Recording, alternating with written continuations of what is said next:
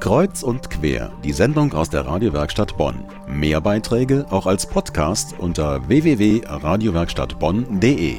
Haben Sie so einen kleinen gelben Zettel in der Tasche, auf dem nach Spenden von Organen und Geweben zur Transplantation gefragt wird? Vielleicht nicht. Denn die meisten Menschen haben sich noch nicht mit dem Thema Organspenden beschäftigt. Gar nicht so viel anders ist das in den Krankenhäusern. Selbst dort ist das Thema gar nicht so selbstverständlich. Organspende, das ist ein absolutes Ausnahmeereignis im Klinikalltag. Obwohl es für die Empfänger oft überlebenswichtig ist, Gründe, woran eine Spende scheitern kann, gibt es viele.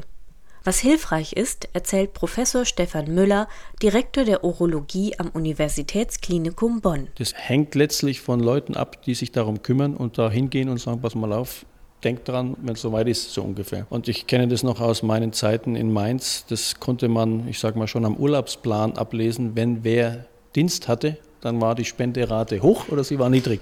Und es ist einfach so, wenn man sich um was kümmert, dann geht es voran, wenn man sich um nichts kümmert, wird nichts draus. Und so ein Mann, der sich kümmert, den hat auch die Uniklinik Bonn. Dr. Hermann Wrigge ist Transplantationsbeauftragter, ein Amt, das nicht jedes Krankenhaus hat.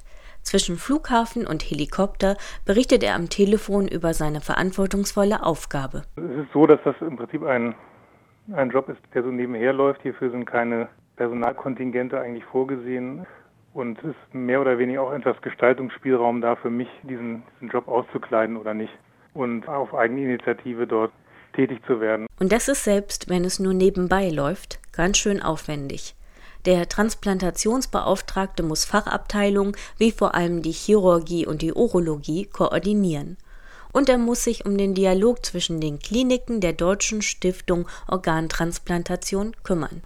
Diese sind für die Koordinierung der Organspende in Deutschland verantwortlich. Im Team funktioniert alles besser. Deshalb bietet Hermann Frigge immer wieder Schulungen an, die, so seine Erfahrung, allerdings eher spärlich besucht werden. Ja, es ist eben ein ständiger Kampf, sage ich mal, um Interesse zu wecken.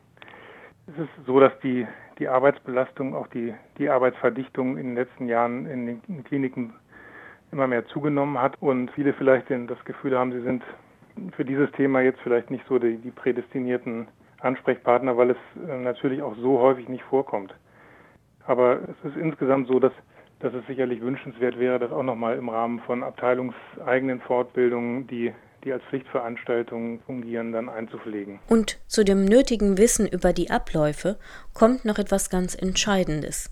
Das Gespräch mit den Angehörigen die schwierigste Aufgabe im Klinikalltag eines Arztes, sagt Professor Rolf Biniek.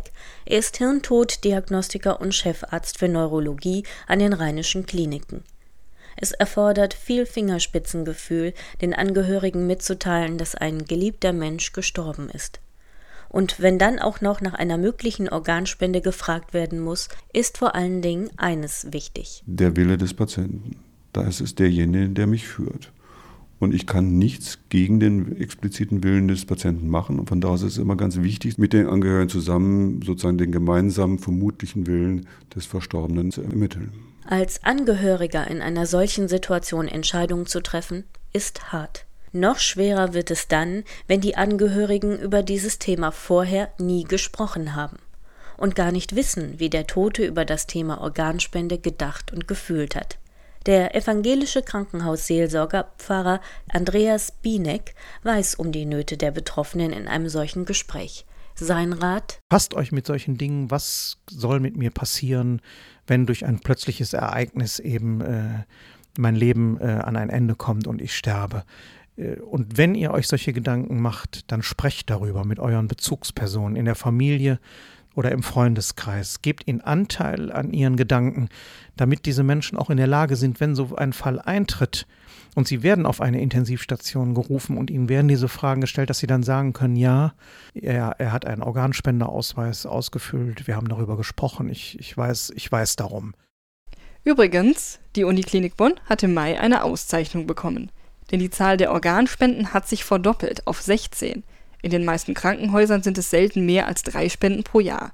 Das heißt natürlich nicht, dass alles so reibungslos abläuft und dass es nicht auch zu Konflikten kommt, zum Beispiel zwischen Ärzten, Menschen, die auf ein Organ warten, und Angehörigen von Verstorbenen, die als Spender in Frage kommen. Gleich zu Gast bei uns im Studio ist eine Frau, die alle Seiten kennt und vermittelt.